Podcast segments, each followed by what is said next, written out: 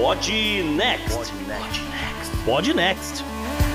Fala galera, estamos aqui para o episódio 21 do Podnext com um assunto quentíssimo para falar sobre tudo que rolou de curiosidades na semana. O JP que agora ainda por cima tô tendo que estudar Pokémon para brincar aqui com meu filho, olha. Salve JP, salve ouvintes, aqui é Gustavo Rebelo e todos estamos em guerra com coisas diferentes, mas às vezes eu estou em guerra com meu próprio coração. Tupac. Nossa, que profundo. Rapaz. Depois dessa eu não tenho nem coragem de soltar minha frase, Gustavo, mas ok. Oi, galera, Isabela diretamente do Rio e eu ia dizer que eu estou completamente sem inspiração depois de 20 episódios. Já nem sei mais o que, que eu falo para abrir o episódio.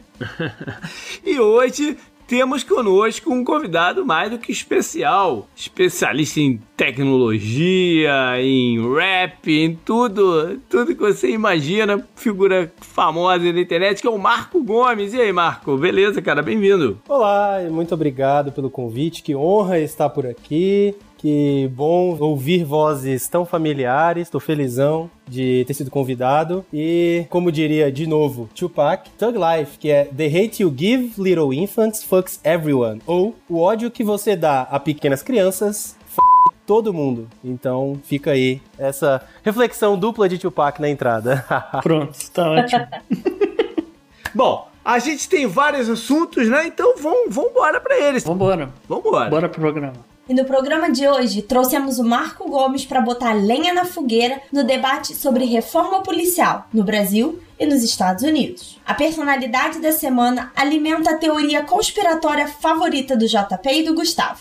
A família da juíza titular, num caso que pode envolver Epstein e seus amigos poderosos, foi alvejada de tiros e tudo isso está embrulhado numa mega conspiração. Na pauta de economia, trago investimentos com modelos computacionais, o que são e como funcionam os fundos quantitativos. Um assustador número de armas vendidas nos Estados Unidos durante a pandemia acende vários alertas na coluna da estatística. No obituário, as execuções continuam no Irã mesmo em meio à pandemia. O destaque bizarro está no nosso quintal, como a cidade de Americana, em São Paulo, ainda carrega tradições escravistas da Guerra de Secessão Americana. E o 5G volta à pauta na coluna de tecnologia, com França e Inglaterra expulsando a Huawei, além de uma confusão envolvendo hackers que podem ser chineses, a vacina do Covid e consulados. A agenda do futuro volta a sofrer cancelamentos por conta da pandemia, mas a agenda do passado continua de pé no nosso podcast. E fechando com chave de ouro, as nossas dicas da semana. Vamos lá?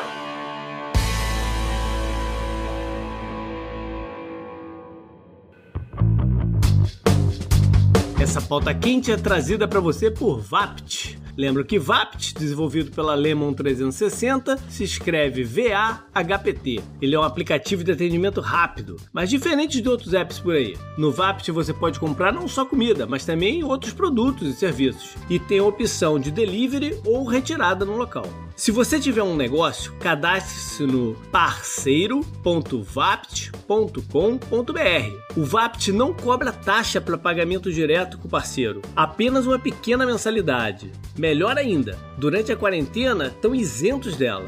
Os estabelecimentos não vão pagar nada. Para você, nosso ouvinte, usar, baixe hoje mesmo o aplicativo na Apple Store ou Google Play e fale com seu restaurante, comércio favorito para entrar em contato com o Vapt. Se preferir até, manda uma mensagem pra gente que facilitamos a conversa. Bora lá no Vapt!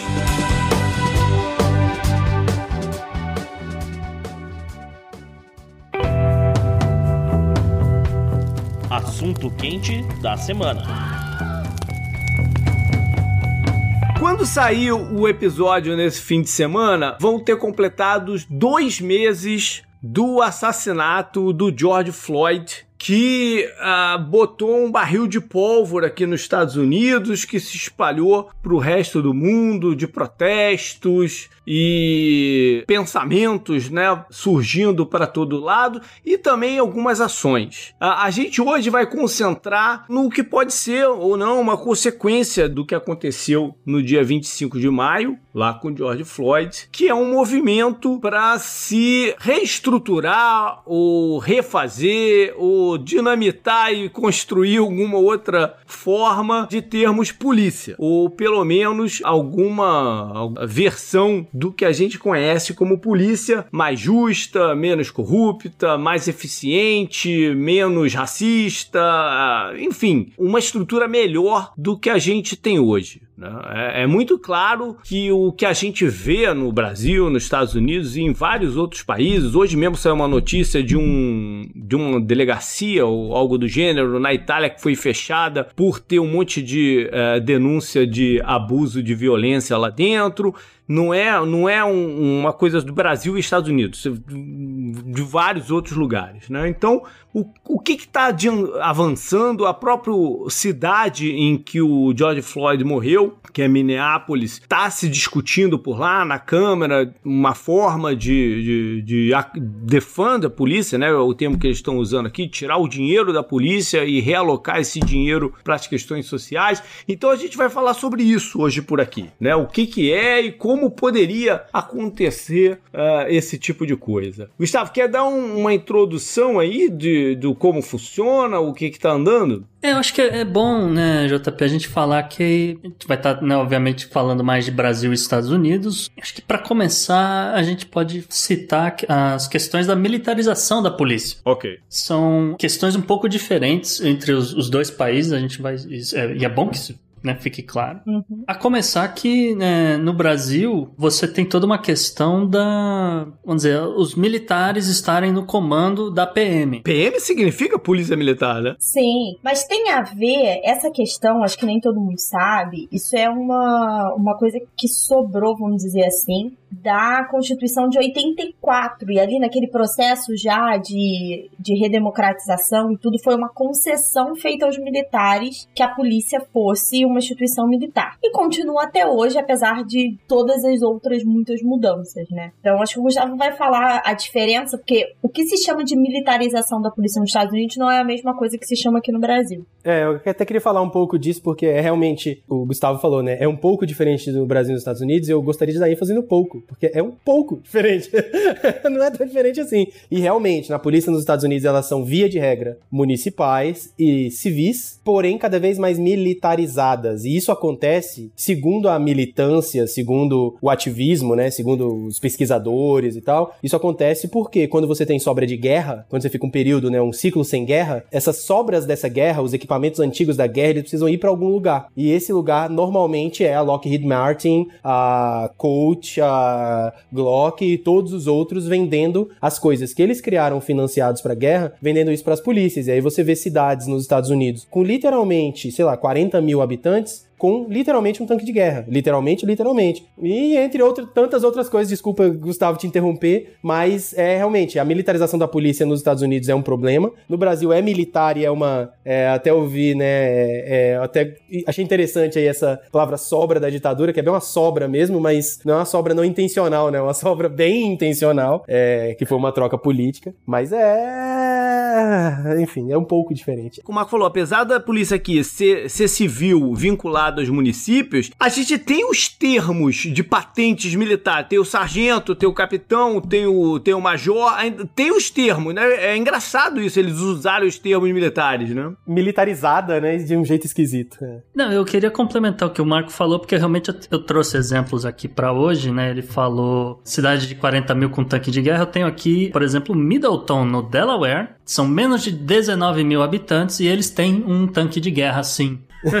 pois é, mano. E é no Delaware, mano. Não é na fronteira com o país mais perigoso do mundo, que os Estados Unidos nem faz fronteira. Mas não é nessa fronteira. Mesmo que fosse no México, seria injustificada a fronteira com o México. Nem é. é. Não, e aqui tem realmente uma questão de vamos dizer assim. Desproporcionalidade, né? Desproporcionalidade, exatamente. Obrigado. Era essa a palavra, JP. Porque imagina-se que o cidadão, isso está na Constituição, o cidadão de bem americano, ele tem acesso a certas armas. Imagina-se que a polícia vai ter acesso a esse mesmo tipo de arma. Só que não é isso que está acontecendo há décadas. Então, é, como a gente está falando aqui, o, o, a questão de um tanque de guerra. Um outro exemplo é a, a polícia de Dallas, que eu acho que, pelo menos até agora, foi a única polícia que eu vi que de fato usou um daqueles drones suicida. Sabe que, que ele é bomba? É, tinha um, tinha um cara num, num telhado, ele tava. Ele, acho que tinha reféns, inclusive. Eles mandaram um drone suicida e explodiram o cara.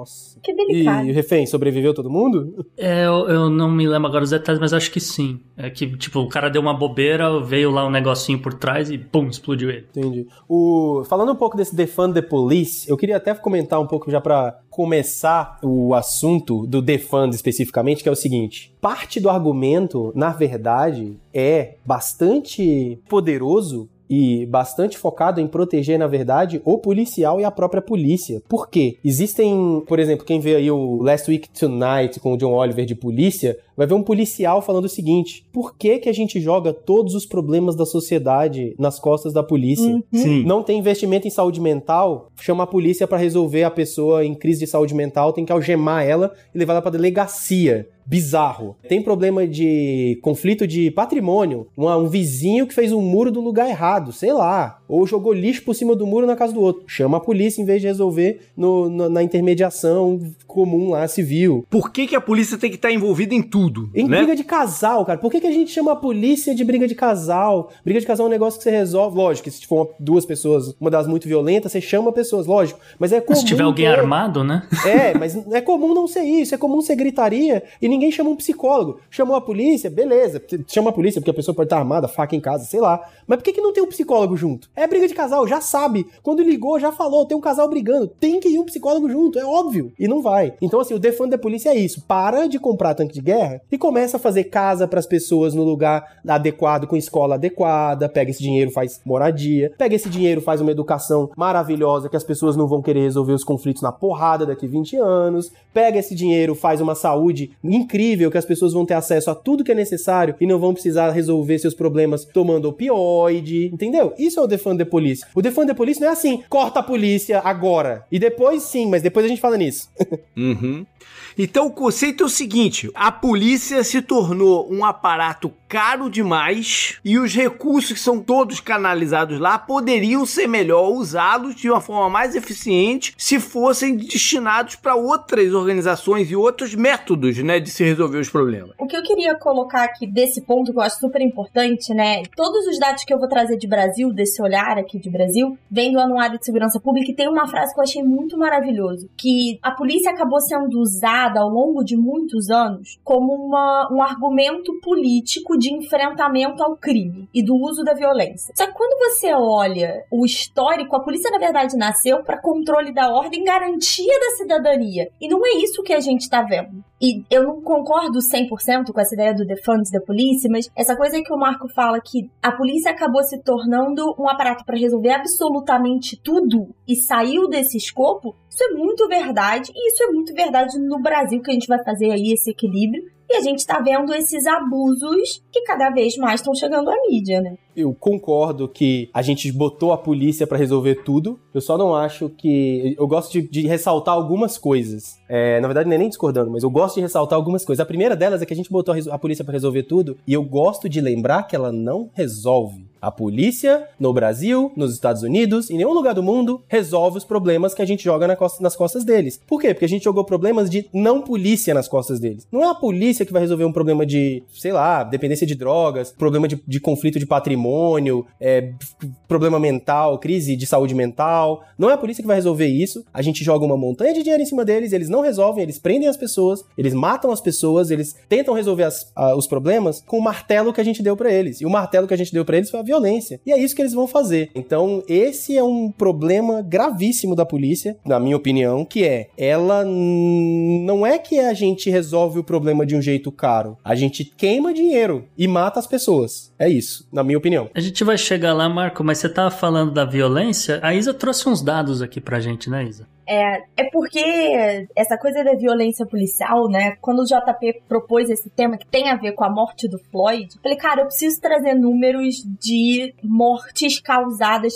Do, o nome oficial, né? É mortes intencionais provocadas por policiais. Os dados são de 2018 No Brasil, 11 a cada 100 mortes violentas são causadas pela polícia. Tá tendo um aumento histórico. 2018 foi um ano que teve esse crescimento de quase 20%. E o número mais assustador para mim é: dessas mortes causadas por policiais, 23 a cada 100 são causadas pela polícia do Rio. Então, um quarto de todas as mortes causadas por policiais no país são causadas pela polícia do Rio. Não é de agora, isso não é de agora, porque eu lembro, cara, desde que eu sou criança, que segurança pública é o tema de todas as eleições no Rio. Desde, sei lá, de, da eleição do Moreira Franco em 86. Ele se elegeu falando que ele ia resolver o problema da segurança pública. Entendeu? 80, falando de 86. É, e eu acho que essa discussão, né, eu fiquei muito, ao mesmo tempo assustada e maravilhada lendo o anuário de, segurança pública, porque tem uns dados muito doidos. Então você vê que, por exemplo, São Paulo consegue melhorar os números de mortes violentas com uma série de medidas de policiamento que não funcionam em outros estados. Então, qual é o ponto em que funciona? Em que ponto você ter policiamento ostensivo funciona? Em que ponto você reduzir, que nem o Marco falou, o número de ocorrências que precisam ser cobertas pela polícia funciona? Qual é o problema de militarizar no Brasil?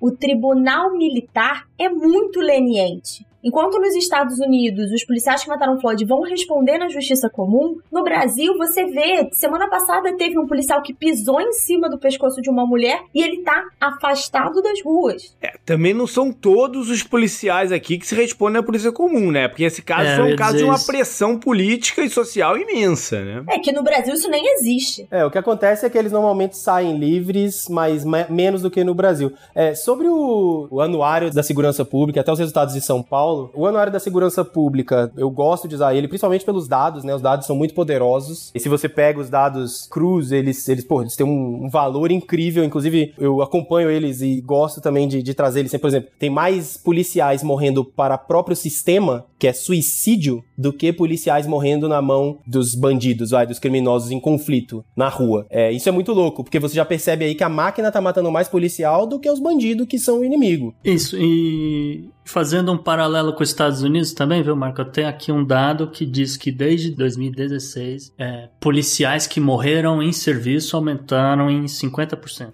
o número de mortes. Aqui nos Estados Unidos, tá falando? Eu não estou falando dos Estados Unidos. Eu não sei se é porque morreu durante um conflito ou se, como ele falou, ah, rolou um, um suicídio, alguma outra coisa, mas mortes e policiais aumentaram 50% nos últimos 4, 5 anos. É, e nos Estados Unidos é um assunto seríssimo. Mas voltando ao lance do, do, anuário, o anuário ele é uma fonte pública, então a gente tem que ter muito cuidado. Por exemplo, a militância, o, o ativismo, o rap, né? A gente sempre diz que o rap ensina. Eu sempre vou falar, vou falar isso aqui de 50 vezes nesse podcast, o rap educa. E o rap já falou pra gente, e isso já foi tema de tese, tema de tese, acho que de mestrado, entre outras coisas, discussão, desenvolvimento, enfim, científico, de que quem baixou os homicídios em São Paulo foi o crime, foi o PCC. Sim. O PCC um dia baixou a lei, quando o PCC conseguiu uma certa hegemonia no meio dos anos 2000, se eu não me engano, no estado de São Paulo, falou: não pode mais matar, acabou, não tem mais assassinato, agora só tem, tipo, duas regras de assassinato. É, três, né? Legítima defesa do PCC, tem, se for policial, se você for assaltar, não sei o que, tem que matar na hora, essa é uma regra deles, era, não sei se, é, enfim, esse é o que é dito na imprensa e tal, você acha isso em matéria, que acham anotações e tal, tal. E a terceira é o julgamento do PCC. O PCC faz lá uma, uma, uma galera, tem lá os, os, as funções, eles expõem os casos e tem um julgamento é, manda, paralelo. Manda pro forno. E isso. Não, nem é forno, não. É tipo,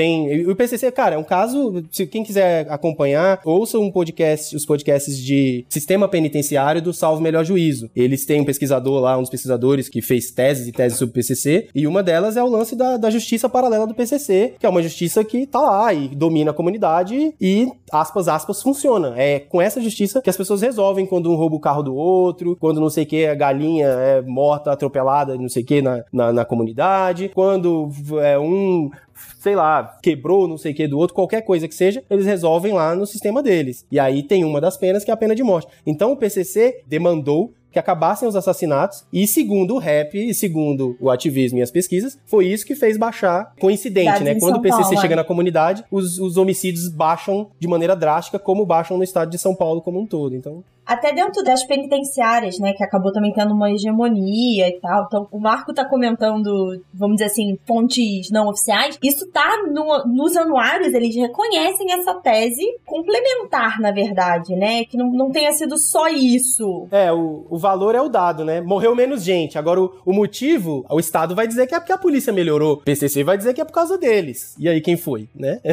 é, eu acho que é complementar, sabia? Porque você vê uma mudança na postura da polícia no estado de São Paulo, ao mesmo tempo que você tem essa movimentação. Então, é difícil você fazer causalidade, né? É, é um estudo muito difícil de, de gerar causalidade. Bom, aí a gente pode passar então para o que é a ideia né, do que deve funcionar e como funcionaria um sistema diferente de, de policionamento. O Gustavo toca num ponto que é, essas ideias boas, e ruins e boas e não sei o que, são, são mistas, mas que o ideal e talvez mais importante é serem também acompanhadas de mudanças na legislação, né? As coisas têm que uhum. andar paralelo. Mas acho que a gente vai acabar deixando isso para outro programa, né, Gustavo? É, tá um pouco corrido, né, JP? Mas a gente queria citar pelo menos a questão da guerra às drogas, né? O Marco já levantou isso antes e falou do PCC agora há pouco. Mas é, eu queria dizer que, assim, a coisa começa a se intensificar, principalmente nos Estados Unidos, a partir de 1971 que foi uma medida do Nixon para melhorar a segurança dos Estados Unidos. E ali começa um pouco a, a chamada encarcera, o encarceramento em massa. Antes disso, né, antes de começar isso, já, já havia algumas medidas como proibição da maconha lá em 1910 por conta da Revolução Mexicana, que uh, o, o, México estava tendo uma, uma guerra civil. Guerra civil a gente sabe que gera uma galera refugiada. Essa galera vinha para os Estados Unidos, vinha trazendo os costumes, a cultura deles, aquela coisa coisa toda. E isso incluía é, fumar o seu baseadozinho ali, que eles chamavam de marihuana. E nessa brincadeira rolou toda uma propaganda, porque a cannabis nos Estados Unidos era amplamente utilizada para remédios na indústria farmacêutica, etc. Só que o governo dos Estados Unidos sacou que se eles proibissem a marihuana, entendeu? Eles começaram a usar esse nome especificamente. A galera ia associar isso aos mexicanos e eventualmente isso acabou e aí começa um pouco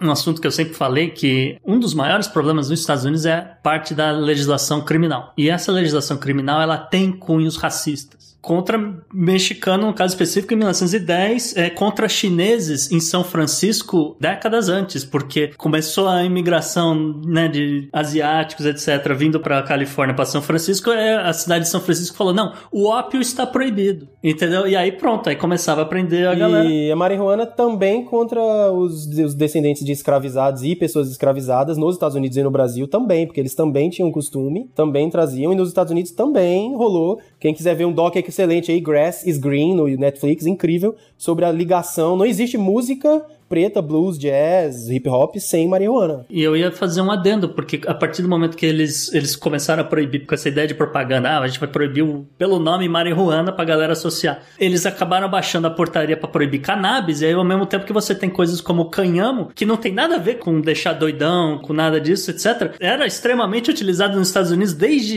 de, de 1700 e bolinha para fazer corda, para fazer vela, para fazer tecido de, sei lá, calça jeans, essas coisas que porque é um um material muito mais resistente, então você fazia calças, etc., para os mineradores, etc. Então começou uma série de erros históricos com de certa forma, esse, esse, cunho racista. Eu não quero pisar na questão do racismo nos Estados Unidos hoje, acho que a gente não tem tempo para falar disso. Não, mas a gente tem que ligar a estrutura legislativa e a estrutura policial com racismo. Isso não, não tem como a gente fugir, porque mesmo polícia em vários lugares, ela foi criada em determinados pontos para ser é, um, uma força de, por exemplo, de recuperar escravos fujões, entendeu? Isso tudo isso tem origem na, na, na polícia. Isso, as polícias no mundo ocidental, Estados Unidos, Brasil, Brasil, Europa, em tantos lugares, elas são criadas no meio do século XIX como é inevitável que a abolição vai acontecer. Precisamos de uma força. A polícia do Rio de Janeiro até hoje tem no Brasão, ou até poucos anos atrás, não sei se agora, mas até quando eu pesquisei, pouquíssimos anos atrás, tinha lá que é guarda real do Império, guarda real imperial, sei lá. É a guarda para manter o status quo. A polícia existe para manter o patrimônio. Não existe para segurar a vida, para servir e proteger. A polícia existe para manter patrimônio. Quem tem patrimônio. E não estamos falando de Celta. Não Não estamos falando de Também. Celta, 2012. Exatamente. No ímago do- da, da polícia é esse, é manter o patrimônio. Então a gente sabe que ela tem é, uma estrutura e uma origem racista. Então, ah, como quebrar isso? É muito difícil você quebrar um negócio que tá tão enraizado assim. Uma forma de quebrar, então, é você acabar com ela, né? Você acaba e reconstrui e reconstrói do pó, né? Num sistema melhor. Posso falar um pouco das soluções, que, porque essa é uma coisa que as pessoas são muito curiosas, elas já estão ouvindo aqui há algum tempo. Eu posso trazer algumas coisas que eu tenho pesquisado, eu sou um curioso no assunto, tá, gente? Eu pesquiso, não, não sou um acadêmico, pesquiso interesse pessoal, claro. E, bem, enfim, algumas coisas que pragmáticas que se faz. Primeiro, o objetivo é acabar com a polícia? É. É que as comunidades se autogerenciem. Se, como num, num condomínio não tem polícia, é, é assim, é pra ser assim, mas é lá na frente. Beleza, isso é utópico, não vamos conversar sobre isso agora. Vamos falar sobre pragmático. Pragmático, pragmático mesmo, é, primeiro, quatro pontos. As coisas, as polícia não pode receber mais dinheiro, não pode aumentar encarceramento, não pode aumentar poder da polícia. A gente tem que também criar outros tipos de soluções para os problemas que não envolvam a polícia. Dos mais simples, né? Dos mais simples, mais... tipo assim, por que, que a polícia é responsável pelo trânsito? Por que, que a polícia é responsável pelo trânsito? É das coisas mais simples, né? Triângulo, triângulo. Por que, que a polícia olha o triângulo do carro não? Olha a quantidade de dinheiro, mano. Aquele cara deu tiro. Ele foi pra um treinamento militar. Ele gastou uma, uma fortuna em treinamento. Deveria ter gastado, mas enfim, gastou. Deveria ter sido muito bem treinado e normalmente foi sim. Teve um monte de dinheiro investido no treinamento do cara. Pra ele depois olhar se o triângulo tá certo, gente. Não deveria, né? Então, assim, funções. Funções. Se parou na faixa, né? É, pois é. Esse tipo de coisa. Tirar, parar de usar a polícia para resolver esses problemas e usar outras instituições com outros tipos de funções e empoderar mais as comunidades. Mostrar, por exemplo, que as pessoas ricas, elas já não lidam com a polícia. As pessoas ricas, elas já têm saúde mental para quando elas têm problema com droga, saúde clínica de recuperação do melhor tipo. Quando dá problema no condomínio, elas têm um mediador lá no condomínio, o síndico, o zelador, quem quer que seja para falar se a vaga, se um parou na vaga do outro, ninguém chama a polícia para falar se um parou na vaga do outro. Em, outros, em outras situações chama-se a polícia, não deveria. Quando tem problema de, sei lá, tem problema na carreira, pessoa tira sabático, faz coaching, troca de carreira, faz aconselhamento. Não é que a pessoa fica desempregada e fica na rua, entendeu? Esse é o problema. O problema é a gente cuidar das pessoas para que elas não precisem ser o problema que a polícia vai resolver. Não, inclusive que alguns pontos que o, que o Marco levanta realmente fazem muito sentido. E fazendo um paralelo com o que seria o oposto à guerra às drogas, você tem, por exemplo, Portugal. Portugal mudou a sua legislação para deixar de punir, entendeu? Para deixar de ser um- uma punição criminal e passar a ser dizer, um tratamento criminal. Então, ah, a pessoa foi, sei lá, aconteceu dela ser encontrada com uma quantidade X lá de, de cocaína ou o que quer que seja, uma- alguma coisa que, sei lá, ela era uma adicta, ela tinha esse problema. Então, em vez de pegar e prender o usuário ou o traficante ou alguma coisa assim, essa pessoa é levada, eu entendo que compulsoriamente, para realizar tratamento, para, enfim. É, em teoria, deveria ser assim também nos Estados Unidos e Brasil, né? Em teoria. Nossa, no Brasil tá muito É, longe, e aí né? que tá, é o que eu tô falando, é em teoria, né? Depende da sua cor e quanto dinheiro você tem. Pô, exatamente, porque, porque o rapaz branco que é preso com uma certa dose de cocaína, ele, ele é colocado, ah, o estudante foi, não, foi preso com o quê? Ó, Se- literalmente, tá, gente? Ah. Dados de novo aqui, literalmente. Literalmente, no estado, esses dados existem pro estado de São Paulo, não sei se eles existem, por exemplo, do estado de São Paulo. 50 gramas. A pessoa preta é mais, é presa como traficante, sei lá, 70% mais. Eu tenho isso no meu Twitter, depois você pode olhar. Mas literalmente, pega, pegaram uma quantidade qualquer, 50. 50 gramas. Vamos ver quem é preso por tráfico, quem é preso por uso, é preso, detido como uso. Se for branco, mais chance de ser detido como uso. Se for preto, mais chance de ser traficante. Só pela cor da pele. Eu ia trazer um dado de mortes, aproveitar aqui o gancho, tá? As mortes causadas por policiais que a gente falou lá em cima, já que a gente falou de, de cor, 80% de pretos ou pardos e 20% de brancos, 98,5% de homens jovens na faixa entre 20 e 35 anos.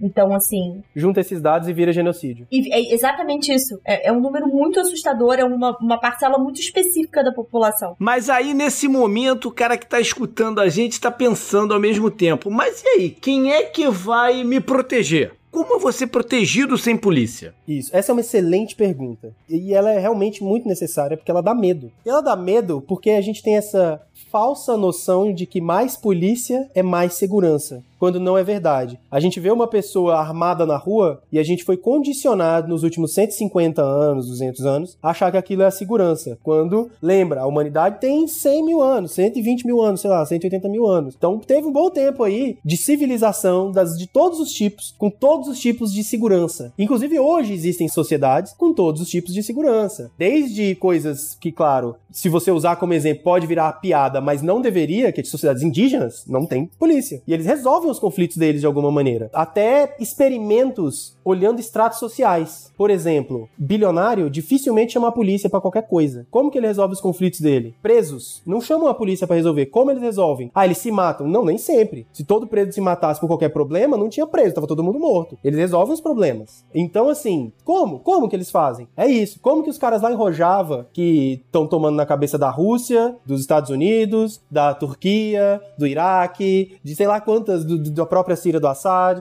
Eles estão lá tomando um monte de, de míssil de todo mundo, a cada seis meses muda quem joga míssil na cabeça deles, e eles resolveram os problemas deles. Eles fizeram uma, um modelo de sociedade diferente que não tem polícia. Como eles fizeram? Como eles organizaram isso? Você pode ler os livros e, e pesquisar. Tem vários tipos. O principal deles é as pessoas resolverem os conflitos por não terem essa necessidade de partir para violência. Por exemplo, num condomínio ninguém parte para violência, existem lá um monte de motivos psicológicos para isso, mas as pessoas não se matam porque elas se conhecem, porque elas têm contato umas com as outras, porque elas sabem que elas podem resolver de outros jeitos, porque elas não vão roubar umas às outras ali pra, sei lá, pôr comida na mesa. Mas acontece das vezes se matar. E aí, quem é que investigaria essa morte? Essa é uma outra pergunta, né? Aí sim, tem uma força lá especial. Específica. Que não, não é polícia, um monte de investigador, tipo um FBI da vida, que na polícia já não é muito polícia. Você tem sim forças de segurança, é claro. Um jogo de futebol talvez precise de uma força de segurança, com armas não letais, treinamento específico. Mas percebe que o cara que tá fazendo a segurança no força de futebol é diferente do cara que vai invadir um lugar dominado pelo tráfico de drogas? Você entende que são táticas completamente diferentes que não deveriam ser feitas pela mesma pessoa? E são. E JP, outra coisa, quem que vai proteger, vamos dizer assim, mas existem correntes, inclusive entre os conservadores, de que a polícia deveria fazer a função de investigar e proteger contra estupro, contra os homicidas de fato, né, os serial killers, etc. E roubos, mas assim, roubos de, de, de carga, de, de, de assaltar banco, uma coisa assim que é, é muito maior, inclusive são crimes muito maiores do que o que a gente está falando roubar um celular, roubar um. Ou então, ah, ele estava com 10 gramas de, de maconha no bolso, entende? Que eventualmente levaria ao fim do, do chamado Stop and Frisk aqui nos Estados Unidos, que só serviu para criar a maior população carcerária do mundo nos Estados Unidos. É, essa questão do encarceramento de é, Estados Unidos, acho que até vale a pena um outro, um outro programa para isso, porque envolve questões éticas, questões econômicas, tem presídio privado, tem um monte de coisa aí em torno de por que, que isso acontece, além do, do, dessa maluquice, dessa guerra das drogas do jeito que ela é montada, né? Tem um monte de outra coisa aí em volta. E aí o resultado disso acaba sendo que um em cada três negros nascidos hoje, um deles vai ser preso. A cada seis latinos nascidos, um deles vai ser preso. Entendeu?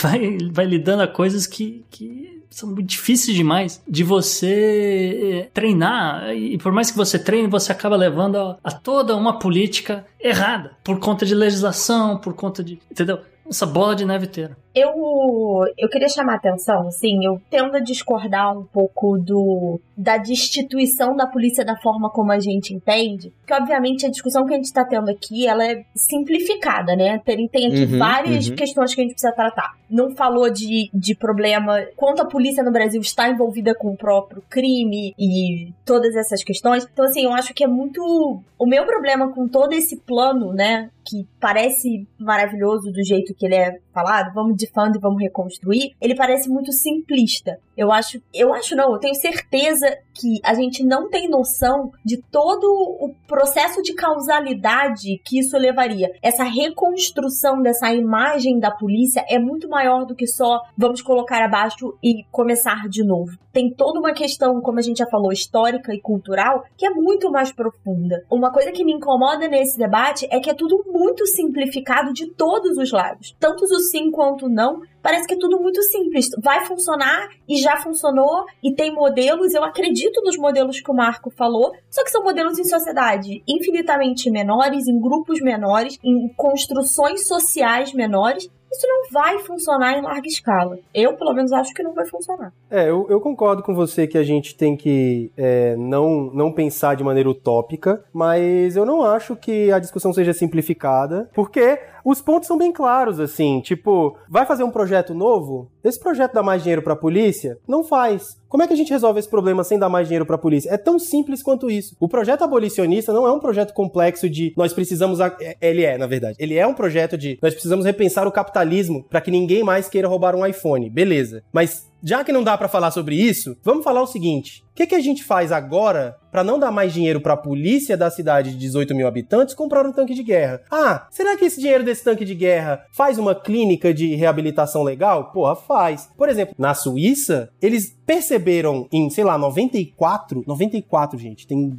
25 anos, 26 anos. Eles perceberam que era mais barato dar heroína pura e de alta qualidade para os viciados do que deixar eles comprarem heroína no tráfico. O tráfico gera crime e essas pessoas vão roubar para alimentar o tráfico. E esse roubo gera um monte de custo. Então, peraí, com 100 dólares por mês, ou sei lá, 50 dólares por mês, a gente dá heroína pura para todo mundo e eles consomem isso numa clínica com agulha boa e não vão pegar HIV nem outras doenças e isso tudo vai ser mais barato? Vai. Ah, então tá. Desde 94 isso está acontecendo. Então é uma questão de olhar os dados e de sim, é complicadíssimo acabar com o capitalismo para ninguém mais querer roubar um iPhone. Mas é simples mandar um psicólogo junto do policial quando for quando tiver briga de casal. É muito simples. Eu tenho que discordar. Eu acho que, na verdade, é isso mesmo. A questão não é a simplificação. A questão é que é tudo tão intrincado que dá medo você mexer, né? Mas a, o que me encanta nessa conversa agora do defund da polícia e defund da polícia traduzindo literalmente com tirar fundos da polícia é justamente se você tirou o, o dinheiro de lá, a questão vai acontecer de qualquer forma. Você tirou o dinheiro da polícia. Então agora como que a gente vai resolver essa questão de uma outra forma, né? Cada uma delas pulverizada. Esse para mim é o mundo ideal. Se a gente vai conseguir chegar lá, eu não sei, eu não sei. Mas eu acho que a gente não pode ter medo de tentar, porque tá ruim assim. Mas também não pode se atropelar nas soluções, né? Não, por isso que é diminuir o dinheiro gradativamente. Tem que discutir muito. E tem que conversar com todo mundo. Todo mundo. Tem que conversar com as mulheres pretas que estão lá com o marido preso. Tem que conversar com as crianças que estão com o pai preso. Tem que conversar com o filho do policial que morreu no combate, sabe? Tem que conversar com todo mundo, cara. Tem que conversar com todo mundo, tem que ouvir todo mundo. E eu sei que ninguém quer que a polícia continue morrendo, cara. Ninguém quer que tenha mais policial suicidando do que morrendo na mão do, do crime, sabe? Ninguém quer isso. Quer dizer, tem gente que quer, mas enfim, não é nenhum de nós aqui bem intencionado. Talvez os caras lá no Congresso, lá, muito de terno, queiram, mas por outros motivos. Né? Isso aí. Up the next. Up next. Up next.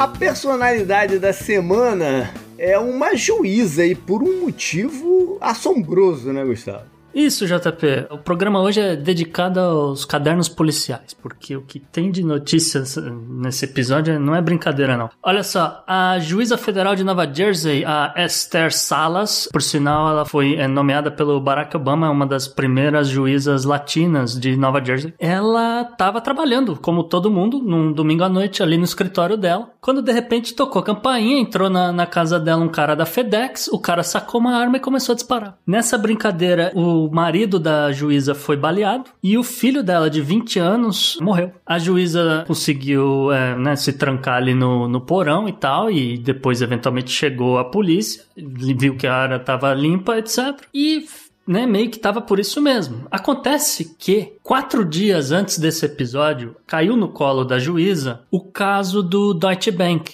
que é um caso de um grande, uma grande investigação envolvendo vários países, etc., por questões de lavagem de dinheiro e, e pagamentos, pagamentos, vamos dizer assim, não muito republicanos a certas eh, empréstimos, né? A gente fala de pagamentos e empréstimos para certas pessoas que, né? Você, você olha assim, você fala como assim essa pessoa recebeu dinheiro? E uma dessas pessoas do caso do Deutsche Bank é justamente o ex-bilionário e e tem vários outros adjetivos que eu não vou usar agora. Jeff Epstein. Olha aí. Que tinha todo ali um esquema de tráfico de menores e pedofilia e, e literalmente ele, ele o, o, business dele era ter uma ilha paradisíaca cheia de escravas sexuais e com vários clientes famosos eu lembro que teve um episódio há pouco tempo, não sei qual foi o número do episódio exatamente, que eu te fiz uma pergunta de qual caso de teoria de conspiração você acreditava, né? Porque a gente não é muito chegado com teoria de conspiração aqui, mas o qual caso você acreditava? E, e, e eu falaria o meu, a Bela dela e tal.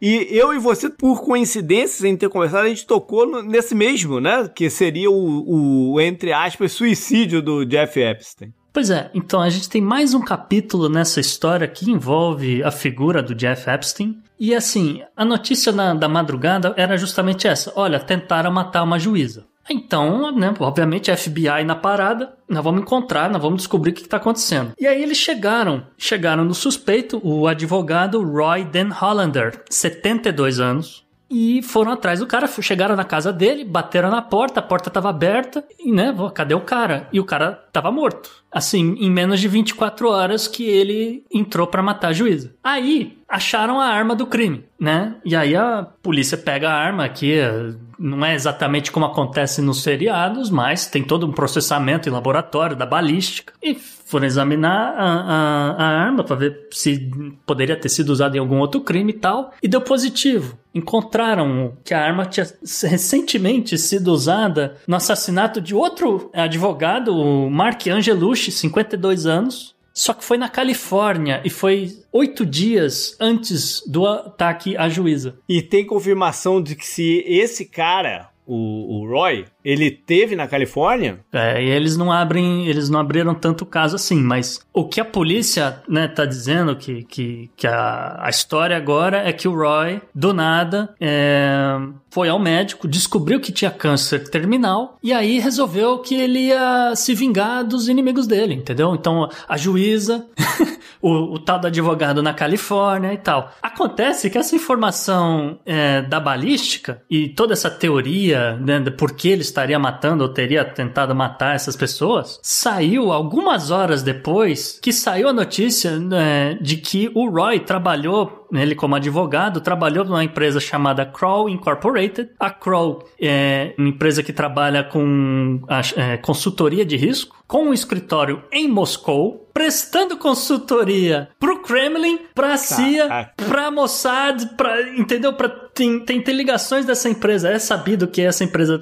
fez tudo isso, inclusive prestando consultoria pro Deutsche Bank. Mas os caras prestam consultoria pro Mossad e pra Moscou? Sim, porque o, o, o, essa história é boa, porque o Boris Yeltsin, né, no momento do fim da União Soviética, ele viu uma fuga de capital violenta da Rússia. Então ele começa a contratar essas empresas para estar tá fazendo esse tipo de investigação para saber onde é que foi parar o dinheiro de, de, vamos dizer, sei lá, o cara era dono de uma, uma termoelétrica ou de uma usina nuclear, essas que estão caindo aos pedaços. Então, onde é que foi o dinheiro? Para onde é que foi o dinheiro de venda de MIG, não sei o que, entendeu? Então ele, ele, ele começa a contratar essas empresas para fazer esse tipo de coisa. Aparentemente, o nosso amigo Roy trabalhou nesse caso.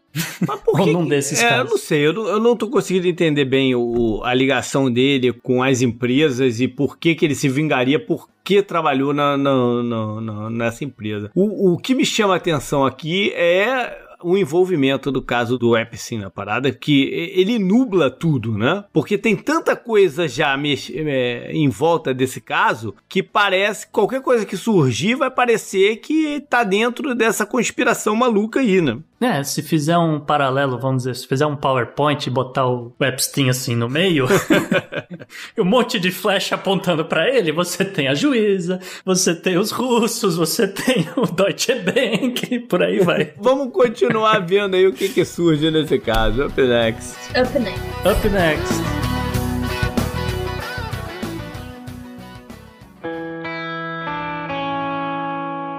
Economy. Economy. Economy. Economia mundial.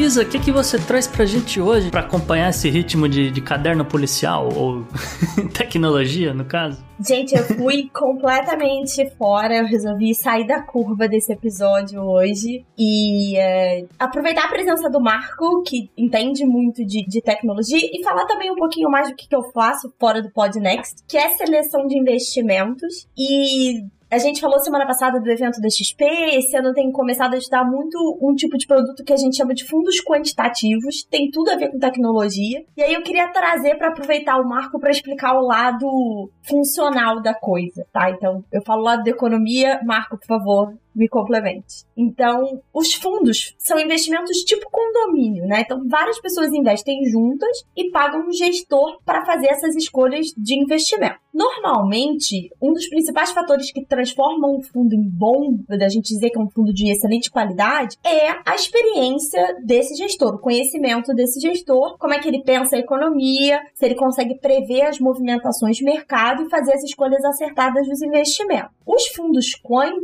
na verdade, verdade, eles eliminam uma parte do trabalho do gestor nessa seleção e substitui as decisões que seria de um ser humano por modelos computacionais. Mas muita gente acha, né, que os fundos quant é tipo assim, ah, mas isso significa que é o robô que tá fazendo tudo, que tá fazendo toda a seleção? Não é isso. Os gestores continuam sendo responsáveis por formular as grandes teses de investimento que norteiam um fundo. Então, no fundo multimercado tradicional, por exemplo, essas teses são baseadas em análises feitas por humanos, mas nos quantes elas são baseadas, são testadas em bases de dados históricos enormes que se chamam backtesting. Então, pega a teoria, joga nessa base de dados e sai, vamos dizer assim, um resultado se essa hipótese né, de mercado é confirmada ou não. Caso ela seja confirmada, o próximo passo é levar isso para a programação dos algoritmos, para que eles percebam esses padrões de mercado que foram identificados no backtesting e comprarem efetivamente os investimentos. E aí, para quem fica preocupado, nossa, é o robô que vai operar, como é que é isso, como é que é esse processo decisório, nesse mesmo momento são estabelecidos os limites de compra, de venda, de preço, de volatilidade do modelo,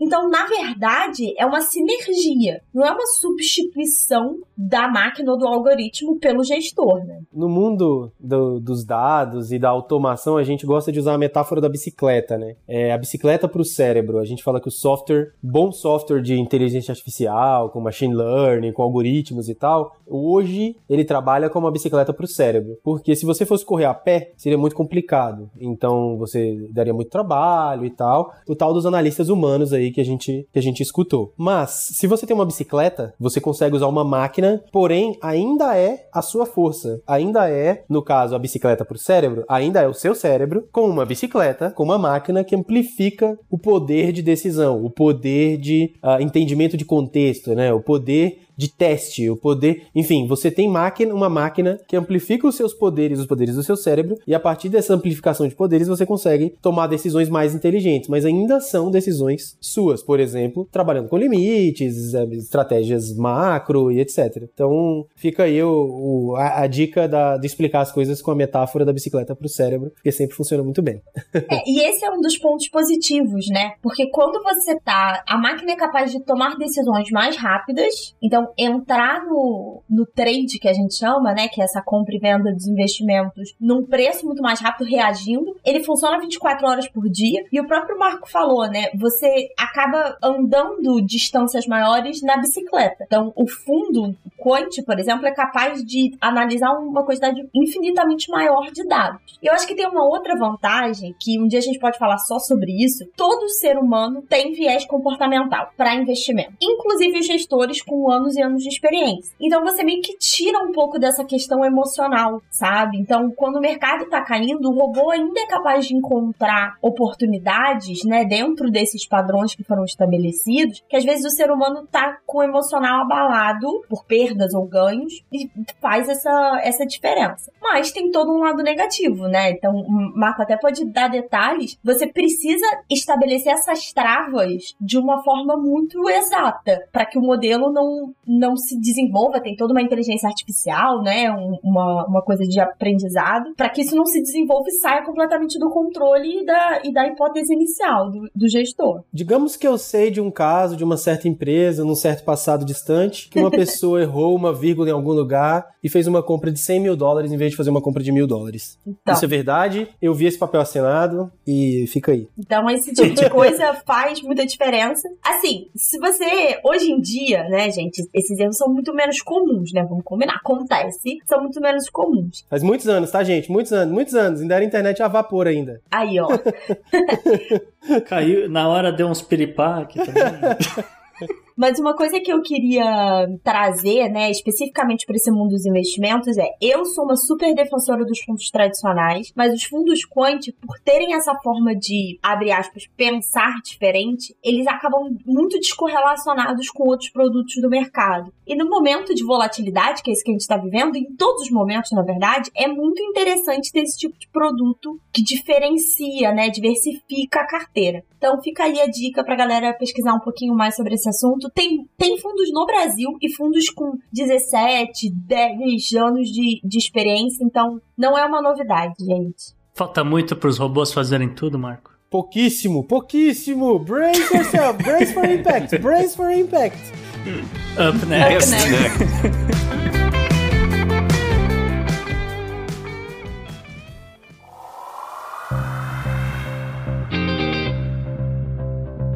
Estatística. Os números A complexos. estatística é uma ferramenta.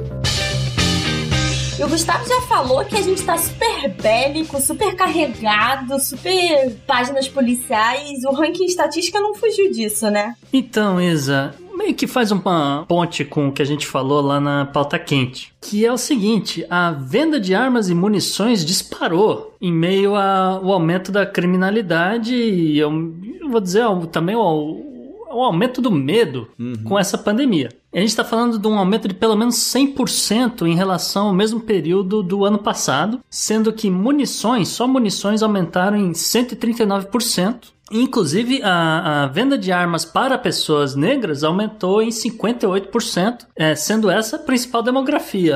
O aumento de venda para brancos, por exemplo, foi de 51%. Esses mesmos dados batem com os números do FBI, dados oficiais, pelo menos que eles divulgaram, que é, foi o- a realização de pelo menos é, 3,9 milhões de é, novas verificações de antecedentes criminais só no mês de junho. 3,9 milhões de pessoas que nunca tiveram arma na vida resolveram comprar. Isso em junho. Ainda estamos aguardando dados de julho e tal, mas a tendência é que é, né, tenha se mantido. E só para efeito de comparação, né, 3,9 milhões de novos usuários de armamento, vamos dizer assim, é equivalente a 16 vezes o número de soldados do exército brasileiro. Eu acho interessante observar as consequências desse aumento aí entre a população preta, né? Porque quando a população preta começou a usar ostensivamente armas na Califórnia nos anos 70, o então governador Ronald Reagan, isso Black Panthers, história do Black Panthers em Oakland, Califórnia. Black Panthers começa a fazer milícia para se proteger, proteger suas próprias comunidades, como é de direito do americano. Da polícia. Isso, é, é, eles estavam se protegendo da polícia, inclusive, mas enfim, todo americano pode fazer milícia para se proteger do Estado, isso é um direito deles e tal. Os brancos sempre fizeram isso, tem, tem até hoje pessoas brancas fazendo isso pelos Estados Unidos, mas quando os pretos fizeram isso na Califórnia, o então governador Ronald Reagan rapidamente assinou a lei de proibir o, o porte oste- ostensivo de armas, porque os pretos andavam de escopeta e fuzil na rua. E aí, um conservador republicano assinou essa lei de que não pode mais na Califórnia até hoje porte ostensivo, porque afinal, porque, né, onde já se viu esse negócio de andar de arma na rua, isso é um absurdo. É, e aí, dizem que, eu acho isso muito engraçado essa frase, né? A melhor campanha anti-armas nos Estados Unidos seria todo preto e todo latino comprar uma R-15. Essa é a frase. Sim. E aí vamos ver como é que vai ser, porque agora que os pretos comprando arma, vamos ver se continua aí muito fácil ter arma. Tem Tomara, um sei lá, rapper, né? esqueci o nome dele, mas ele, ele, ele- ele é baseado em Atlanta, ele é de Atlanta. Esqueci o nome dele. Ele defende que toda a comunidade preta devia, deveria se armar. É, no Brasil tem o PCO. O PCO tem artigos no site falando que a classe trabalhadora tem que se armar. Tem que se armar, que o Vietnã é um caso de sucesso de uma classe trabalhadora e, e fazendeira se armando e se defendendo de uma potência. Então, é muito louco, vai lá e lê. cara. Eu acho que isso é assunto para um Podnext futuro, a questão das armas, então acho que não, não vale a pena se alongar muito nesse assunto, Eu mas... fico brincando todo episódio, dizendo que ca- cada episódio a gente, a gente, a gente anota mais dois temas hein? falar Daqui a pouco é igual o Nerdcast no 800, né? Nossos filhos vão fazer podnext. Up next, então. Up next.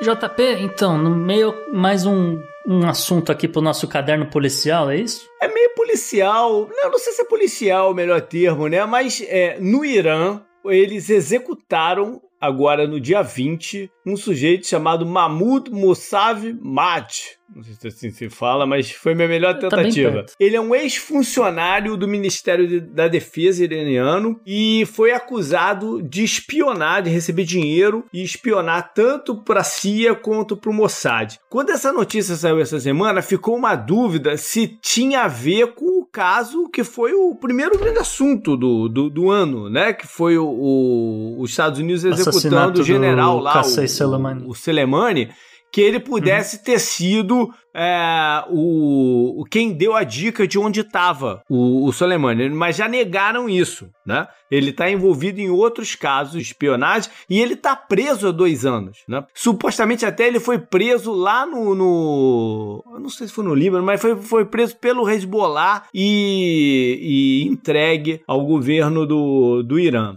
Mas o, o momento disso também é muito interessante porque o Irã está tendo um ressurgimento de número de mortes né, por, por Covid, mas eles, ao mesmo tempo, não param suas execuções políticas. Né? Ele é o, o segundo país que mais executa, só perde para a China. E essa semana veio na internet um protesto enorme pela futura próxima execução anunciada aí de três jovens que são acusados de movimentar uma, uma rede de protestos anti-governo que rolou há pouco tempo. E aí subiram até uma hashtag do Not Execute, que atingiu mais de 5 milhões de mentions essa, essa, essa hashtag. E parece que estão. Não, não cancelaram a execução dos caras, não, mas seguraram não, o, o que vai acontecer. Ao mesmo tempo, tem um jornalista chamado Ih, Azam, que acabou de ser sentenciado para a morte também, por, pelo mesmo motivo de fomentar protestos. Então, no meio do caos do Covid, eles estão acelerando ainda mais. Tem notícias de que estão mexendo na, na estrutura de do governamental, colocando gente mais radical ainda. É um processo de endurecimento do governo numa hora muito complicada. Já era um barril de pólvora agora, então. Mas é aquele negócio, É né? É, é ações que geram reações. Os Estados Unidos é, apertaram a questão de embargos e de, né, de, de coisas, então a reação também é violenta, a reação também é. É, e, e o Qassem Soleimani segurava um rojão enorme lá, então tem um certo vácuo de poder ali na, na Guarda Revolucionária Islâmica, né? Então mexendo esses pauzinhos também. Up next. Up next. Up next.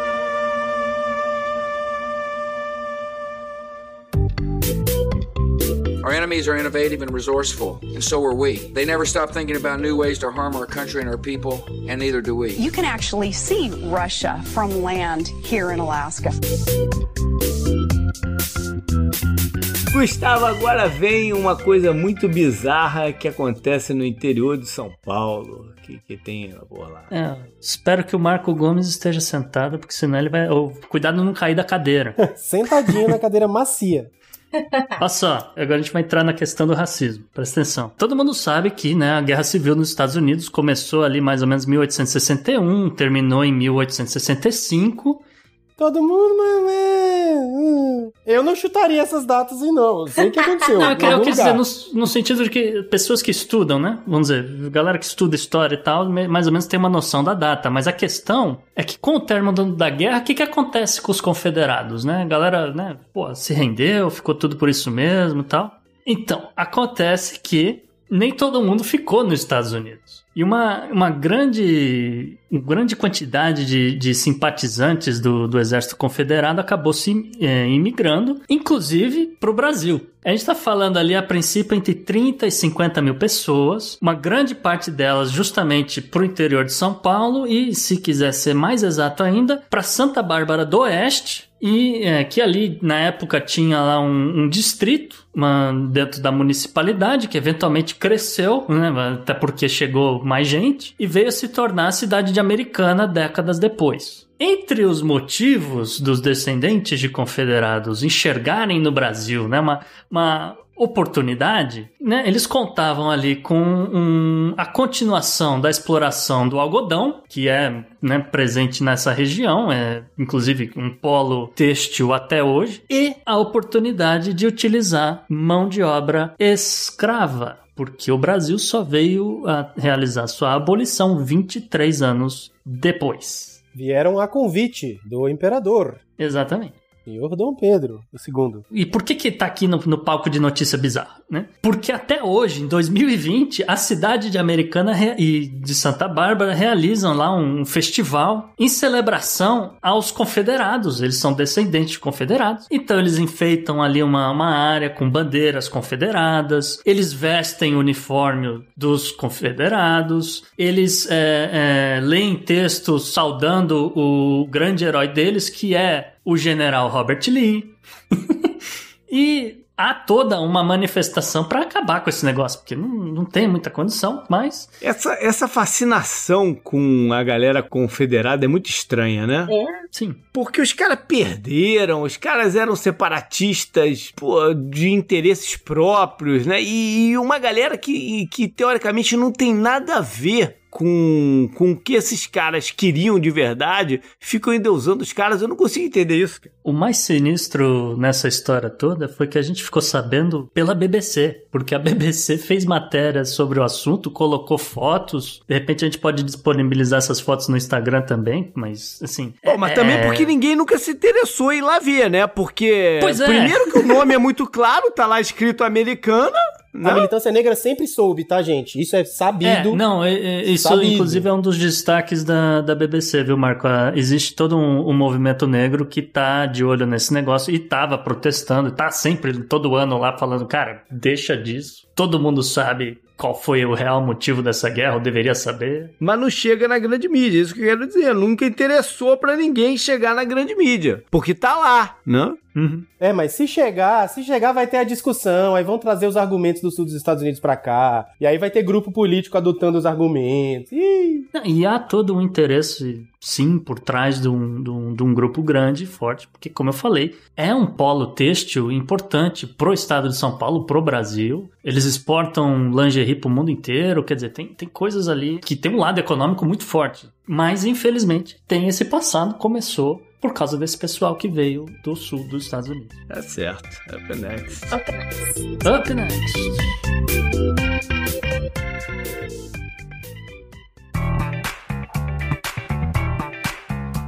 Não é pescaria, é tecnologia. Muito bem, Gustavo. E a gente aqui, a gente recicla temas, né? Traz atualizações e foi parar na pauta de tecnologia. A gente tem que dar sequência, né, Isa? E infelizmente ou felizmente, não sei, não sabemos ainda, mas a gente tá de olho nesse assunto, é a questão do 5G. Acontece que a França e o Reino Unido, é, primeiro o Reino Unido, que veio a, a, público dizer que não queria mais utilizar o 5G da China. Agora, a França, do senhor Emmanuel Macron, acabou dizendo para quem quiser saber que a licença de operação da Huawei no país vai ser revogada e eles têm que se retirar ou não vão poder mais operar na questão do 5G a partir de 2028. Isso é medo de coronavírus? que só as antenas 5G, né? não. Oh, se o Atila ouve o programa, não fala isso, cara. Ele não, ele, a gente tá tentando trazer ele até uns, uns 20. Tá, esse é o 21, tem uns 10 programas que a gente tá tentando trazer ele pra cá. Não fala isso. Não. Mas dentro, dentro desse assunto de, de 5G e, e vamos ser, não vamos mais ficar do lado da China, a gente de repente vai se aliar com os Estados Unidos. Aconteceu essa semana, aí sim, um assunto ligado ao coronavírus, que foi o hackeamento, né, supostamente por chineses, é, que tentaram roubar informações das vacinas sendo desenvolvidas nos Estados Unidos. Isso novamente gerou um mal-estar entre Washington e Pequim. Pelo menos foi acusação, né? É, é eles, eles não, ainda não provaram, tem toda aquela coisa. Pode ser russo? Pode. Pode ser chinês? Pode. Vai saber. É, até, até confirmarem tudo, vai, vai né, Inês já morreu. E aí, nesse novo acirramento entre Washington e Pequim, o governo dos Estados Unidos recomendou o fechamento do consulado chinês de Houston. Por que Houston? Não faço a menor ideia. Ninguém sabe, né? Talvez eles tenham alguma informação de que alguma coisa pode ter partido desse consulado de Houston. Imagens de satélite mostraram tambores, sabe esses tambores de, de, de lata de lixo? Tinha a galera do consulado já queimando papéis, e aí sabe-se lá se era aquela coisa de é, para seus olhos apenas, sabe? Né? Destrua depois de ler, aquele tipo de coisa. Tava sendo destruído, então consta que realmente é, é, eles vão sair, eles têm três dias para sair, então provavelmente quando esse esse, episódio sair, eles já vão ter saído do, do consulado. E teve alguém lá na Califórnia que se refugiou no consulado chinês de São Francisco hoje. Alguém que estava sendo acusado também, de investigado de, de espionagem e tal, se, se refugiou lá hoje. A situação está piorando muito entre Washington e Pequim, essa é a realidade. Agora, é aquilo que você falou. Ao mesmo tempo, o governo do, do Reino Unido já confirmou que o, os hackeamentos que tiveram lá têm origem russa. Né? Então, está acontecendo em várias, é, em várias frentes. É, essa corrida pela vacina está provocando né, uma, uma, uma, loucura aí generalizada de quem, quem que vai conseguir colocar a mão, quem que vai conseguir vender isso e quem, quem que vai usar politicamente a vacina para conseguir, né, para conseguir impor suas paradas. Não só então, a vacina, é um uso político até de toda essa questão, né? De expulsar, de dizer que são chineses, que é tudo uso político. Não, eu ia dizer que mandar fechar o consulado chinês em Houston é, é, é, um, é uma jogada eleitoral. Sim. É, tá, ainda Essa altura do campeonato ainda não, tem essa. É uma jogada eleitoral pro governo Trump. Ainda tem essa. É, só para finalizar o assunto, como retaliação aos Estados Unidos, o governo chinês ameaçou fechar o consulado americano em Wuhan, que já tá fechado porque nos Estados Unidos mandou evacuar, então é só realmente mandar demolir o prédio. E mas, mas aí tem outro pulo do gato que eles não descartaram a possibilidade de mandar fechar o escritório de Xangai. E aí é complicado, porque consulado, diferente de embaixada, às vezes é bom explicar a diferença. Consulado é uma coisa muito mais comercial, entendeu? O cônsul, ele meio que faz um intermediário para posicionar, às vezes, uma empresa que quer investir na China, ou, ou o contrário, né? uma empresa chinesa que quer investir nos Estados Unidos e assim por diante. E, e, então é, eles meio que auxiliam. E isso vale também para qualquer cônsul brasileiro, tá? Então, se tiver alguém no Brasil quer fazer negócio na China, quer fazer negócio nos Estados Unidos, tenta pelo consulado. E, enfim, esse é o pior momento das relações entre Estados Unidos e China desde a reaproximação na década de 70 por conta né, do Richard Nixon. Mais até pelo Kissinger, né? Que era mais um Sim. defensor. Mas enfim, isso é, isso, é, isso é outra história. Beleza, up next. Up next. Up next.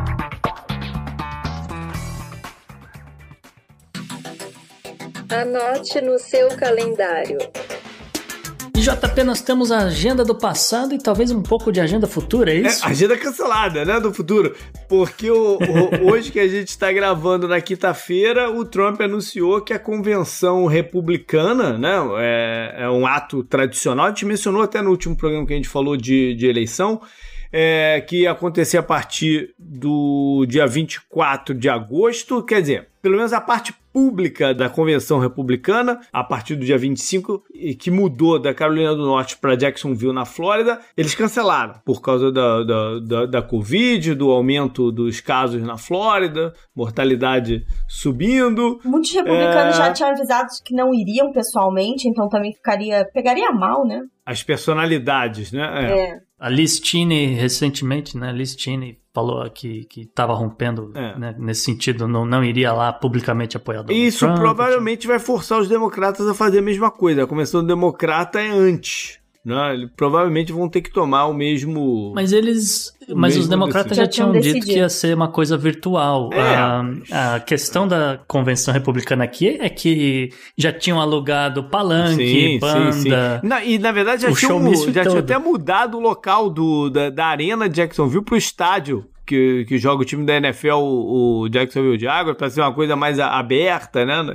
Sem confinada, mas mesmo assim ela não vai Tomaram rolar. preju aí. Muito grande. Bom, vamos para a parte histórica então de coisas que aconteceram nessa semana que vai nos dias da semana que vai começar, mas lá atrás, né, pra gente aprender um pouquinho e, e trazer com as coisas de hoje. Em julho 26 de 1775 foi criado, foi estabelecido o Sistema Nacional Americano de Postagem, ou, ou correio. Não, e o SPS, é o Correio Americano. E, como curiosidade, o primeiro eh, gestor, assim, que, que eles dão o termo de postmaster, foi o Benjamin Franklin. Ele, por muitos anos, foi o gestor do estado da Pensilvânia. eh, foi demitido, assim, perto da independência americana, porque os ingleses acharam eh, que, que ele estava envolvido demais aí na, na, na Revolução. Foi, foi demitido e depois ele vai ser o gestor do nacional. O, o Correio serviu para essa unificação né, do, do país, eh, até de forma burocrática. Ele, Benjamin Franklin, cria o, o primeiro sistema de custeamento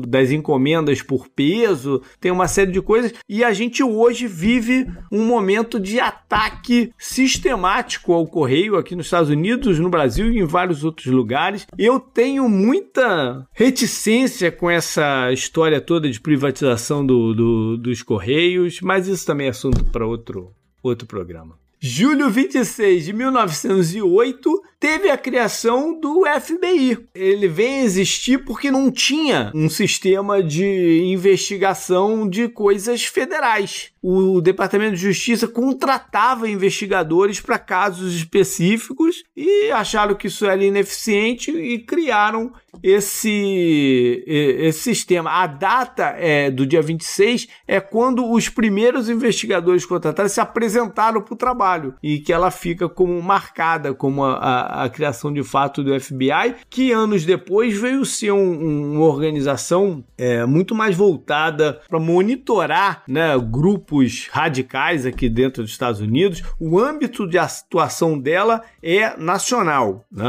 É- é, eles investigam crimes que acontecem, por exemplo, em mais de um estado, coisas que que são do âmbito nacional.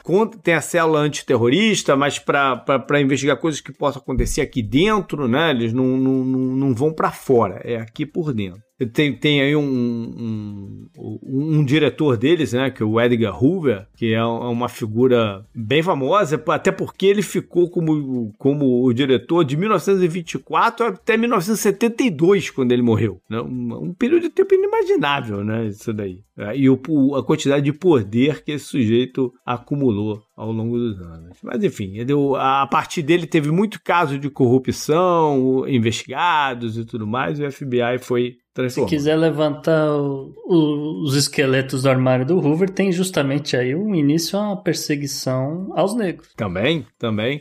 Os movimentos de, de direito civil foram fortemente monitorados por ele, né? A galera que. que é.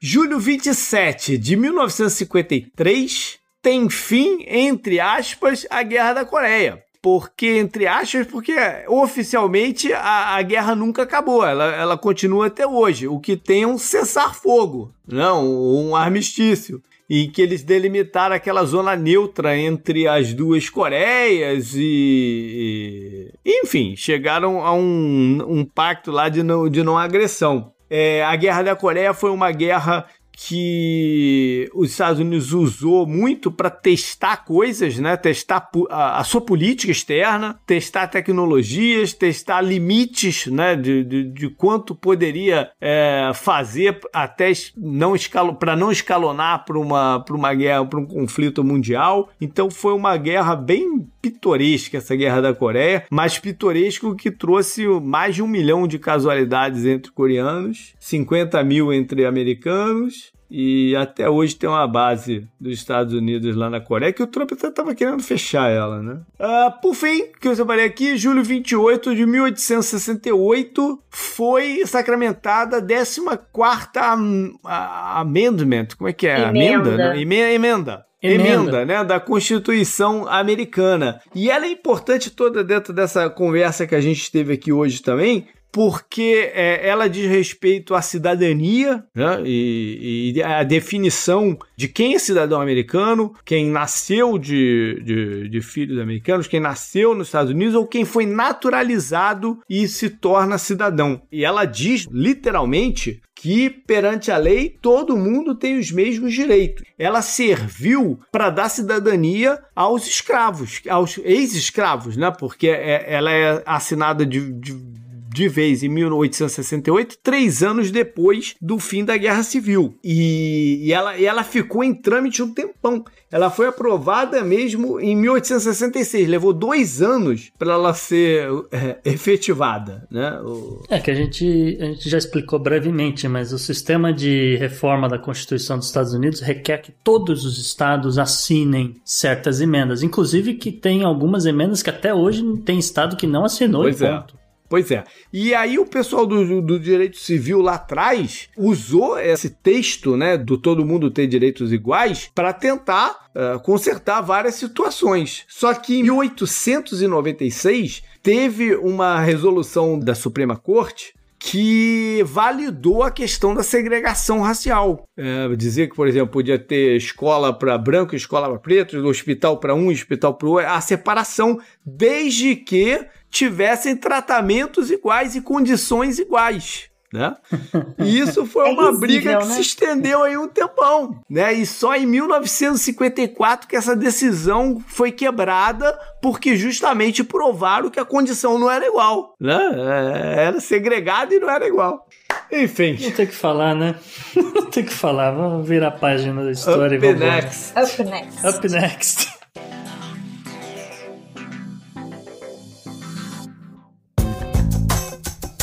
Esse eu recomendo pra você. Muito bem, e chegamos na coluna mais light para terminar o episódio num astral um pouco mais leve do que esses temas todos que a gente falou hoje, trazendo as nossas dicas da semana. Nosso convidado, Marco, por favor, faça as honras de abrir esta coluna. O que, que você recomenda para os nossos ouvintes hoje? Claro, fica aí a dica do excelente filme Queen and Slim. É, Queen, tipo rainha, and e comercial Slim, S-L-I-M. É um filme sobre ah, um casal que tá tendo um date em Ohio, e aí eles estão indo pra casa ou pra algum lugar, não sei, e tem uma abordagem policial, e acontece uma coisa nessa abordagem policial, e eles têm que lidar com o que aconteceu. Então, é um filme muito interessante, incrível sobre esse momento Black Lives Matter, mas não é, digamos, escrachadamente ou superficialmente político. É um filme com uma estética linda, ele é um filme feito pela diretora que já ganhou vários Grammys com os álbuns visuais da Beyoncé. É, o primeiro longa dela é incrível, maravilhoso, custou 20 milhões de dólares, fez 40. E, assim, a montagem de cor, de narrativa, de música, o, o negócio é uma aula de cinema, é uma aula da estética desses anos 2010, essa estética trap, essa estética R&B moderna e tal. Tem, tem todo um tem todo um movimento que tá rolando agora, uma estética artística, é, que, enfim, vai ser identificada aí muito em breve, assim como, sei lá, a Tropicália foi identificada e tal. Então, eu acho que essa estética, eu acho, né, lógico, tô, tô chutando aqui, mas eu acho que essa estética Beyoncé, essa estética moderna aqui dos anos 2010, é, ela tem uma característica muito específica que esse filme se traz muito bem, ele, ele, é, ele sintetiza, né, muito bem. E é um filme lindo, um filme, tipo, uma história incrível, história policial dinâmica, rápida, cheia de aventuras e tal, e fica a dica. Eu vou amar se essa estética for identificada como estética Beyoncé. Gostaria de deixar isso aqui registrado. Queen, Queen Bee, Queen Bee. Queen Bee. Muito bem, JP, o que, que você traz pra gente essa semana? Então, toda vez que eu vou no Brasil, eu, eu iria agora por essa época, mas não, não vai ser possível, né? Mas ano passado, eu- a última vez que eu estive lá, eu sempre vou na, numa livraria lá do centro do Rio que se chama Da Vinci, fazendo um jabazinho rápido aqui, mas que é, é válido. Sabe que ela não é mais a mesma, né? Fechou, teve que ter Eu sei. trocar. Mas... É, mas eu, mas eu costumo fazer negócio de lá. E eu procuro algum autor brasileiro, alguma coisa assim. Geralmente alguma coisa de, de ficção, que eu gosto de ler. E, e dessa última vez eu bati um, um olho num livro que eu resolvi comprar, que se chama A Operação Bauman. É do Celso Poça Júnior. É raro a gente ver escritor brasileiro fazendo coisas com, em relação à Segunda Guerra Mundial. É uma ficção que se, é uma, é história que se passa durante a, a Segunda Guerra Mundial. Um cientista brasileiro trabalhando num projeto para os alemães, ele tem origem alemã, ele trabalha para um projeto para os alemães de construção de uma bomba que ia resolver a, a questão para a Alemanha. Ele meio que não sabe sobre isso, ele acha que está trabalhando num outro projeto e tal. E aí a, a história vai se interligando com o Rio de Janeiro, com Paris, com um monte de coisa. E tem um final bem interessante. É um, um- um livro bacana. Ótimo. Gustavo, o que, que você traz pra gente? Mas hoje eu resolvi pegar um pouco mais leve, porque tava cheio de recomendação pesada, uma depois da outra. Eu, eu vou recomendar, acho que é sempre bom recomendar, a série Luther com o Idris Elba. Eu acabei de assistir a última temporada, essa que é a realidade, mas já está confirmada a sexta temporada e tudo indica que também vai rolar um filme. Então, pra quem quiser pegar, são poucos episódios. Ele é um detetive, não é? É, ele é, um, ele é o detetive Luther, no caso. Justamente, né, trabalhando no- na Inglaterra, etc., resolvendo casos cabeludíssimos de homicídio e etc. Não quero falar muito. Acabei de assistir, né? Que, que nem eu falei, acabei de assistir a, a última temporada, tá muito boa, muita reviravolta. E cabe aqui na nossa pauta policial. E você, Bela, o que, que traz? Bem, essa semana eu resolvi seguir aí a minha minha recomendação da coluna de investimentos e trazer, na verdade, um cara que foi professor do Buffett na NYU, que é o Benjamin Graham.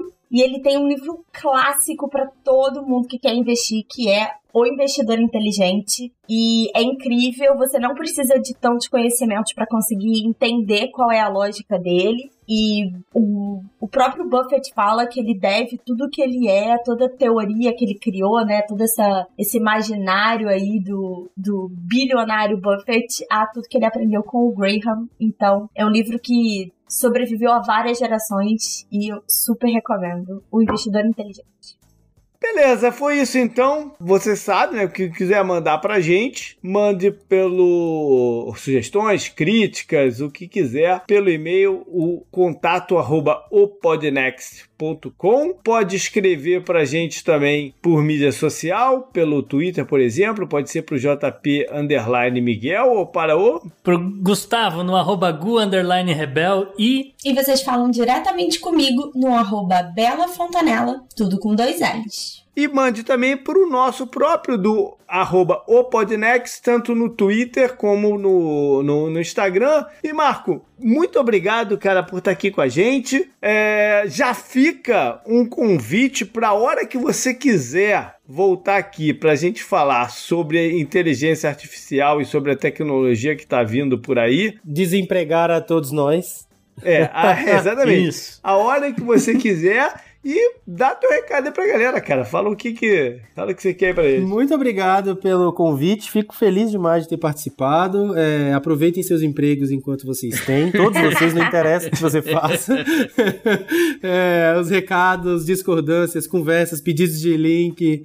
Vamos no arroba Marco Gomes no Twitter e no Instagram. E, ou marcogomes.com também, tem lá a forma de contato e tal. Muito obrigado pelo, pela oportunidade, pelo espaço e até, até breve, é, quando a gente vai discutir quando vocês vão perder o emprego. É, pior das hipóteses, eu transformo a fazenda em cemitério. Legal, valeu. Tchau, gente. Valeu, um abraço.